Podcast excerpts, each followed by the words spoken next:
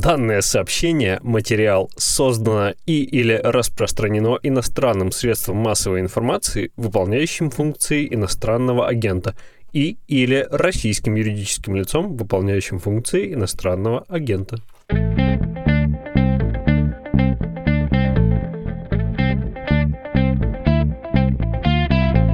Это подкаст о новостях, которые долго остаются важными. Он называется «Что случилось?». У микрофона Владислав Горин. И здесь ректор Российской экономической школы Рубен Николопов. Рубен Сергеевич, здравствуйте. Добрый день.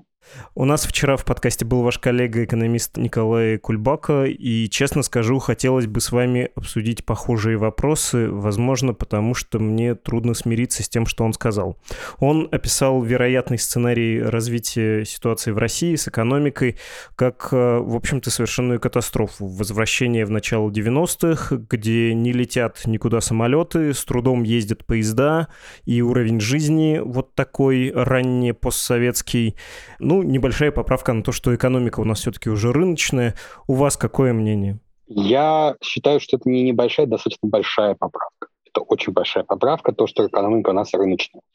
Полный крах советской экономики в конце 80-х, начало 90-х годов – это было сочетание абсолютно негибкой системы центрального планирования с шоками внешними, связанными там, с нефтью. По сути, ну, тогда даже санкции не надо было вводить. Советский Союз был более отрезанный, чем сейчас отрезается Россия. И вот это сочетание и негибкость экономики из-за ее плановости, они привели к полному краху. Сейчас внешние условия, они действительно очень неблагоприятные. Так, скажем, сознательные действия по отрезанию России от мировой экономики, от западной прежде всего – они, наверное, даже сильнее, чем были в Советском Союзе. С другой стороны, пока не приняты, наверное, самые жесткие меры, а это санкции на продажу энергоносителей, с точки зрения ресурсов, которые поступают в экономику, ну, ситуация, нас надо сказать, лучше, чем в Советском Союзе. Потому что тогда это сопровождалось еще падением резких цен на нефть, э, и экспортных денег не было практически никаких. Сейчас мы рассуждаем в терминах это ужас, ужас, ужас, ужас, или там ужас, ужас, ужас, ужас. Три раза ужас или четыре. То есть это очень жестко, но это не так, как было в начале 90-х, просто потому что действительно в России кривая, косая, но рыночная экономика. И она подстраивается под э, санкции.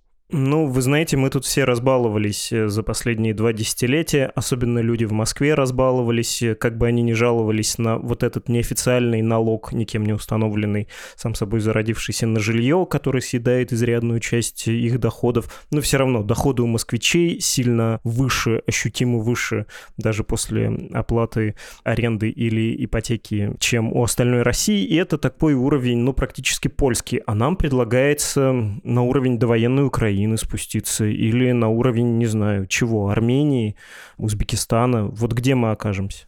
Ну, вот Москва встретится с регионами российскими. Я не думаю, что мы упадем прям там уровень Узбекистана и так далее. Во всяком случае, не сразу.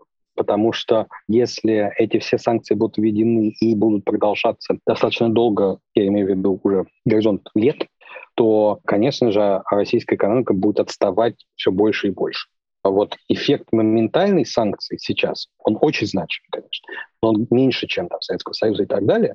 Но все, что потом связано с тем, что в Россию не будут приходить никакие, по сути, иностранные инвестиции, вообще полностью, технологии не будут приходить, никаких, на самом деле, по сути, возможностей установления торговых операций с самыми развитыми странами. Мы сможем торговать с Китаем, там частично присоединиться, но полностью, не полностью. Очевидно, будут азиатские страны, которые будут продолжать торговать с Россией. Но это не лидеры технологий, мы от них ничего не можем взять в плане технологий. От Китая что-то можем взять, но и они отстают от передовой границы. А граница движется каждый год и очень быстро. Поэтому Россия будет постепенно отставать все больше и больше. Через сколько-то лет, да, может оказаться, что перечисленные ваши страны, если они, зависит от того, как они себя будут вести, но если они будут продолжать в тренде мировом хотя бы, да, мы можем гораздо ближе к ним оказаться но это не моментальная история. Про вот это сползание чуть позже все-таки, наверное, еще поговорим чуть-чуть. Давайте про сколько-то актуальные события. Представитель президента Путина Дмитрий Песков вчера сказал, точная цитата, планы по реагированию на санкции есть, они были подготовлены, разработаны, они реализуются сейчас по мере поступления проблем. Ну и в целом Центробанк эффективен, сказал он, сказал, что справляемся, были готовы, повторюсь. Справляется регулятор и шире власти были готовы, были эффективны, тем более, что, опять же, вчерашняя новость, Центробанк говорит, ну да, половина наших э, золотовалютных резервов находится в тех странах, из которых мы сейчас их не можем достать из-за санкций. Как бы вы оценили действия регулятора? Тут сложно оценивать вот в таких терминах, справились или не справились, или эффективно, неэффективно. Очевидно, готовились. Очевидно, что такие сценарии многие рассматривались, и тот факт, что у нас Центральный банк выходил из доллара очень сильно, не полностью вышел, но выходил очень сильно, просто они надеялись, что это будет только доллар, оказалось, что еще и евро. На самом деле, конечно, вот санкции против Центрального банка, которые были приняты, вот эти санкции были неожиданны потому что это на самом деле абсолютно экстремальные санкции. Они вводились до сих пор только такими странами, как Иран, Венесуэла, Сирия. Там. Мы попали ну, в плохую компанию, скажем так. И это рассматривалось скорее как такая ну, финальная точка, что мы, как бы, ну, это уж совсем должна быть эскалация дойти. Ее применили достаточно рано. И это, наверное, все-таки неожиданность. Но, очевидно, готовились, готовились ну, с 2014 года постепенно не только регуляторы, но и вся экономика отрезалась от мировой экономики, мы меньше и меньше зависели от нее, и поэтому шок он был не таким большим, как если бы мы были нормально включены в общемировую торговлю экономикой с большим государственным долгом, с гигантскими резервами, всеми инвестированными там, в доллар и так далее. Но удар все равно очень существенный. Просто он мог быть гораздо хуже, если бы этого всего не было. Интересная ситуация просто, когда регулятор скован, а страна вообще-то воюет, и санкции — это вполне себе вещь, воспроизводящая модель существования страны не просто в небольшой войне, ну, при всем уважении к Украине, да, вот э, характер самой военной операции при прочих равных э, можно было бы и не заметить. Но санкции делают эффект похожим на борьбу с э, большой страной или несколькими, как будто мы оказались в мировой войне.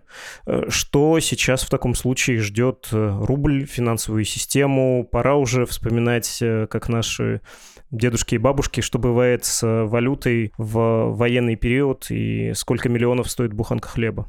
Ну, я думаю, что все-таки о гиперинфляции речь не идет. Понять может быть отрезанным от мировой системы и не иметь там гиперинфляцию. Другой вопрос. Я от нашего центрального банка гиперинфляцию не ожидаю. Это надо быть еще и непрофессиональным людьми, чтобы это допустить. Это все-таки разные вещи. Мы можем жить там плохо или ужасно. Как э, с этими санкциями и полностью отрезанными от мира, ну, по сути почти на 90%.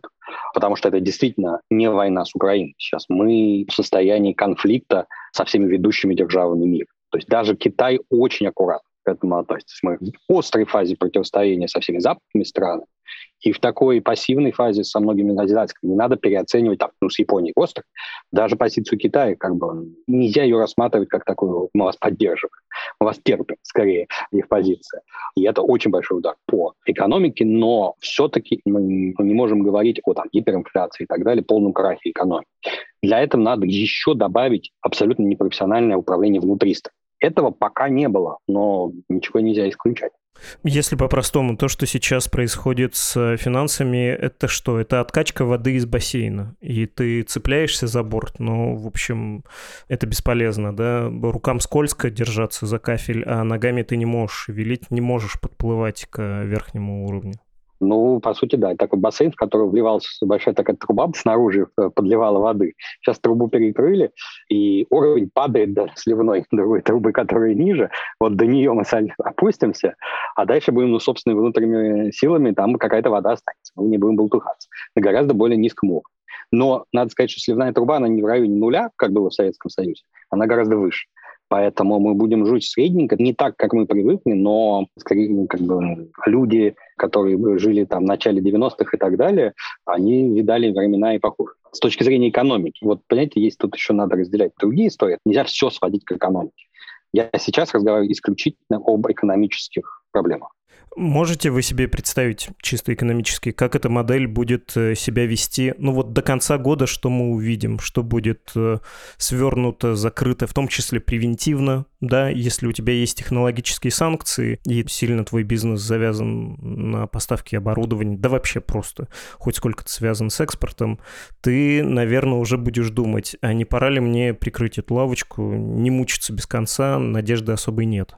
Ну, сейчас, на самом деле, очень тяжело говорить, что будет там на горизонте не то что месяцев, недель, потому что все очень быстро меняется. Но общий тренд очевиден, ну, без каких-то тектонических э, изменений. будет полное замыкание экономики, по сути, на себя, за исключением экспорта энергоресурсов, которые будут продолжаться, или каких-то экспортов в страны там, Азии, Африки, Латинской Америки. Это в основном будет опять очень простой экспорт сырья, энергоресурсов. Ну, может быть, сельское хозяйство тоже останется. А все, что более сложное, по сути, прекратится и переориентируется полностью на внутренний спрос там будет чем заняться, на самом деле. Вы понимаете, нам надо, как бы, надо будет замещать все то, что мы раньше покупали. Это будут, там, не знаю, даже те же компьютеры, но они будут более медленные, более громоздкие, может, и на тех технологиях, которые мы там, может, там сами имели или там от Китая получим. То есть мы будем сильно отставать. Но это как-то надо будет все равно делать. Кто-то это должен будет делать. И заезженное слово импортзамещение, его почему-то используют в хорошем смысле слова. На самом деле это от отчаяния. Ну, а импортзамещение, конечно, будет происходить, куда деваться. Если импорт прекращается в особо высокотехнологически, придется его чем-то заменять. И внутренняя экономика российская будет э, ориентирована просто сама на себя. Полностью автаркическая модель, по сути. Да, не думал я, что новые поколения моих соотечественников будут э, понимать позднесоветскую шутку. Помните, было «Да здравствуют э, советские калькуляторы, самые большие калькуляторы в мире». Сейчас мы вообще находимся в таком паническом моменте. Те, у кого есть какие-то деньги, идут, э, обменивают их на доллары. Если денег совсем немного, идут за гречкой и за консервами. И опять же, есть, если говорить об эмоциях, кажется, два типа настроений. Ну вот одно действительно очень паническое, а другое, глядя на свое инвестиционное приложение в смартфоне, думать, ну нет, ну не может быть. Ну, отрастет еще. Сейчас надо подождать. Несмотря на панику, вот если пытаться строить э, прогнозы, сколько мы все примерно потеряем? Потому что при Владимире Путине, при этом нефтяном буме начала 2000-х, мы все примерно равномерно разбогатели. Сейчас сколько мы все примерно заплатим? Ну, сейчас я бы держался таких численных оценок, потому что мы еще в процессе. Мы посередине шторма. В этот момент оценить, куда нас выбросит, на самом деле очень тяжело. Панические настроения могут только ухудшить. На паникерах наживаются те, кто сохраняет спокойствие. И поэтому в этом смысле как бы, ну, основной мой совет не паниковать. Это важно, на самом деле, и с психологической точки зрения, и с точки зрения финансовых тех же самых решений. Потому что эмоциональные решения большинство из них не верят. Другой вопрос, что как бы ожидать, что все растет обратно, но это разве что у вас будет инвестиция в американский рынок, он может, может и европейский, он может отрасти обратно. Но на горизонте, конечно, ближайшем отрасти обратно не отрастет, поэтому если вы что-то потеряли, ну, надо это принять и простить. Но вот в данный момент, если бы мы знали и подстелили соломку, можно было бы сохранить много денег. Если бы я купил доллары там две недели назад, вот эти вот размышления, они бесполезны, на самом деле, вам не предлагают купить доллары по 75 и даже по 80. Поэтому вот уже в моменте паниковать немного поздно. Я думаю, что все-таки надо исходить из того, что принимать данных, понимать, что курс именно рубля к валюте, он сейчас будет дико колебаться и поддерживать очень сильный центральный банк просто не сможет. Единственное, на что можно надеяться, хоть как-то, это то, что инфляция действительно не перейдет в размер гиперинфляции. И тогда, если сейчас вот надежда, то когда Центральный банк сделал абсолютно то, что никогда не делал, задрал процентную ставку до 20%, и тогда сейчас, если еще там государственный долг будет под такие же проценты, просто чтобы хоть как-то сделать людям выгодно что-то вкладывать в рубли, ну вот это вот какой-то там, не знаю, если вы можете что-нибудь полезное купить, чтобы импортироваться, еще не успели повысить цены, тоже хорошая идея. Но все-таки это ограниченный набор того, что вы можете делать. В такие смутные времена, ну вот повторюсь, э, панически просыпаются разные глубинные чувства про э, доллар за 75. Уже, уже не вернуться, да? Все еще кажется, что он примерно столько стоит. Есть же вечная русская мечта изобрести машину времени и вернуться там в 98 или в 2008 и купить доллары по старым ценам. Зачем тебе машина времени? Только для этого. Есть еще и другое чувство, которое в нас э, глубоко сидит. Будут конфисковывать. Не знаю, заметили вы или нет, но слывший прежде большим поклонником свобод, третий президент России Дмитрий Медведев, мало того, что обернулся коршуном на том самом э, Совбезе, он еще и недавно сказал, что давайте конфискуем имущество иностранцев. Это какое-то нехорошее предзнаменование. Сначала, значит, предложение, потом действие. Сначала у иностранцев, потом граждане сдавайте валюту. В общем, соблазн что-то изъять, он, кажется, в воздухе появился. И мы знаем, у кого изымут. Изымут у населения. Какую форму это могло бы принять и в какой момент, в какой фазе кризиса это могло бы случиться, как вам кажется? Я думаю, это последняя фаза кризиса. Все-таки на самом деле не надо переоценивать. Одно дело являться или изображать из себя ястреба и коршуна, потому что все повязаны одной цепью, и говорить про иностранцев, угрожать, что мы отомстим, если наших отнимают, то и мы отнимем. Другое дело переключать это на собственных граждан, которым все это время объяснял, что это делается в их интересах. Это на самом деле огромная пропасть между двумя этими подходами, поэтому это может быть только тогда, когда полный крах государственных финансов. Тогда государство может к этому прибегнуть. Пока что ну, мы опять знаете, в такой ситуации, что предсказывать что-то, дело вообще не благодарное. Даже в нормальной ситуации Сейчас это просто смешно, но это последняя мера, которая будет приниматься. Мы очень далеко от нее. Если возвращаться к метафоре про бассейн с э, понижающимся уровнем воды, поступление от продаж сырья, в первую очередь углеводородов, э, как долго этот кран будет лить воду? Насколько реальны заявления европейцев про диверсификацию поставщиков, про зеленую энергетику и прочее, прочее? Как ни крути, Россия, конечно, лучший поставщик для Европы этого вида продукции. Российский газ сильно влияет на конкурентоспособность европейской промышленности, про благополучие домохозяйств э, европейских можно вообще не вспоминать, но любая альтернатива, кажется, будет дороже. Как вам кажется, готовы ли будут европейцы платить более высокую цену, но лишь бы не было войны? Я думаю, они будут готовы, вопрос насколько большой. То есть очевидно, что все введенные санкции, они, конечно, от них страдают. И какую-то боль себе они очевидным образом готовы причинить ради того, чтобы ввести эти санкции. Другой вопрос, что есть некий порог терпимости боли, которые все-таки не могут преодолеть. Сейчас, на данный момент, полностью отказаться от энергоресурсов России они, конечно, не могут. Это нереально. Особенно сейчас, когда еще прохладная погода. Но, в принципе, на самом деле, это нереально в краткосрочной перспективе. Но уже на горизонте, там, не знаю, года, двух, трех, конечно же, нарастить существенно поставки сжиженного газа, нефти из других э, источников они могут. И э, если не полностью заместить российские энергоресурсы, то существенно сократить их импорт они могут. И это будет большой удар.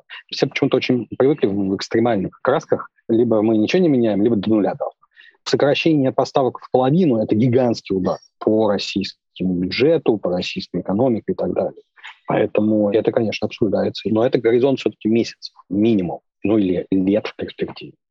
Тогда такой вопрос. Я, честно говоря, не верю в то, что в Кремле, оценив перспективу, оценив реакцию, скажут, ой, да, что-то мы неправильно рассчитали. Думали, что будет как после Грузии или Крыма, а оказалось вон на что. И отыграют друг назад, будут э, на какие-то политические уступки идти, лишь бы эти санкции сгладить или отменить. Я, в общем, уверен, что до последнего политическое руководство будет стараться выглядеть мужиком, Наверное, так это там воспринимается. Как вам кажется, насколько хватит резервов современной России и буквально финансовых, накопленных до этого. В том числе можно считать резервом э, крайне низкий государственный долг, да, у многих других стран он больше, у России весьма скромный.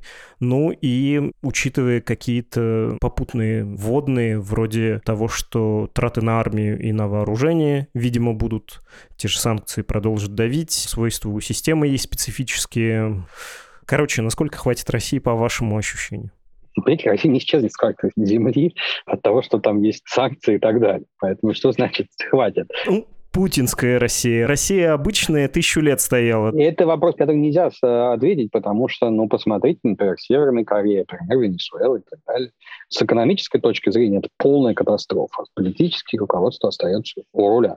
Поэтому разговор о том, что экономические проблемы всегда ведут к каким-то большим переменам, нет, это неправда. Далеко не всегда. Это отдельный совершенно разговор. Поэтому российская экономика будет очень сильно страдать, если ничего не будет меняться, будет сильнее сильнее. Но она не исчезнет, она будет просто очень такой страной-изгоем с маленькой средненько функционирующей экономикой, если ничего не изменится. А изменится или не изменится, это экономика играет одну достаточно важную, но далеко не единственную роль в определении того, что происходит в стране. Поэтому тут предсказать очень сложно резервы, которые до этого старались не тратить, они вот примерно в нынешнем состоянии сколько позволят вести такую же политику, в общем, ничего особо не меняя? Непонятно, какие резервы. Мы считаем, что у Центрального банка там X резервов, а оказалось X пополам. Какие там резервы, мы еще посмотрим. ФНБ, вообще-то, если мы вспомним фонд национального благосостояния, он не в рублях хранится, в у него был смысл. Поэтому мы не знаем, сколько у нас на самом деле резервов. Кроме того, понимаете, тут очень большую роль играет психология. Если вы считаете, что в стране, ну, условно, там, как бы, что сейчас пытается сделать Центральный банк и правительство, они практически вообще ничего не сказали о поддержании там, уровня жизни и благосостояния российских граждан. В принципе, вообще ничего. Я не слышал ни одного заявления на эту тему. Но очевидным образом они пытаются спасти банковскую систему, потому что вот то, что называется набег на банки, там бэнк он очень реальный, мы видим очереди в банкомат и так далее, а это вещь абсолютно психологическая. Если пользователи банков считают, что банки рухнут, они рухнут, потому что все побегут снимать деньги, и в какой-то момент система рухнет. Это так работает. Сейчас Центральный банк, то, что он пытается просигнализировать, что банковская система не рухнет, не бойтесь. Да, ну, как бы, вот сможет убедить или не сможет население, это большой вопрос. От этого будет зависеть устойчивость банковской системы России. Понятно. Последний вопрос. Я спрашивал вашего коллега Николая Кульбаку и хочу вас спросить, не удержусь. Что вас в эти дни чаще всего спрашивают родственники, друзья, знакомые? Что вы им советуете сейчас делать с деньгами, покупками, акциями? У кого что есть? Главное, совет не паниковать и не переживать по поводу вот того, что «а если бы я знал и купил?» как бы Надо принимать реальность такую, какая она есть, и понимать, как рассматривать различные сценарии, потому что уровень неопределенности, конечно, вырос кардинально, и когда уровень неопределенности такой большой, мы не можем сказать, что вот там такой сценарий реализуется с вероятностью 10%, такое дело. Знаете, как любят всякие инвестиционные аналитики вам рассказывать такие. Это просто не работает. Работает то, что вы просто можете примерно э, смотреть, какие бывают сценарии развития событий, и попытаться как-то то, что называется, захеджировать риски. Там, от самого плохого до нормального, до среднего, чтобы спокойно, без истерик, попытаться понять, что вы можете делать, если все будет там совсем плохо. И главное — сохранять спокойствие. От того, что вы нервничаете, принимаете эмоциональное решение, вы можете только навредить себе. Хорошее решение, а не рациональное. Надо мучительно заставлять себя успокоиться. Ну, просто очень не хочется в 91 год. Можно людей понять. Я, я, я сочувствую, но когда уже вы в такой ситуации, когда вы летите с 40 этажа, вы пытаетесь ухватиться по подоконник хотя бы 20 и дай бог вам удастся. Спасибо большое, Рубен Сергеевич. Не знаю, почему мы улыбаемся, почему смеемся. Нервная, наверное. Ну, а что делать? Жизнь, она вообще такая. Знаете, здесь поговор. Любая проблема, которую можно решить деньгами, это не проблема. Понимаете, если, вот сейчас мы прекрасно знаем, что есть люди, у которых вообще другого уровня проблемы. Который вопрос, выживешь ты или не выживешь. Вот это проблема. А как сохранить деньги, ну, как не сохранить. Так и жили 90 лет. Это да. Спасибо вам огромное. До свидания. Всего доброго. До свидания. Мы говорили с ректором Российской экономической школы Рубеном и Николоповым.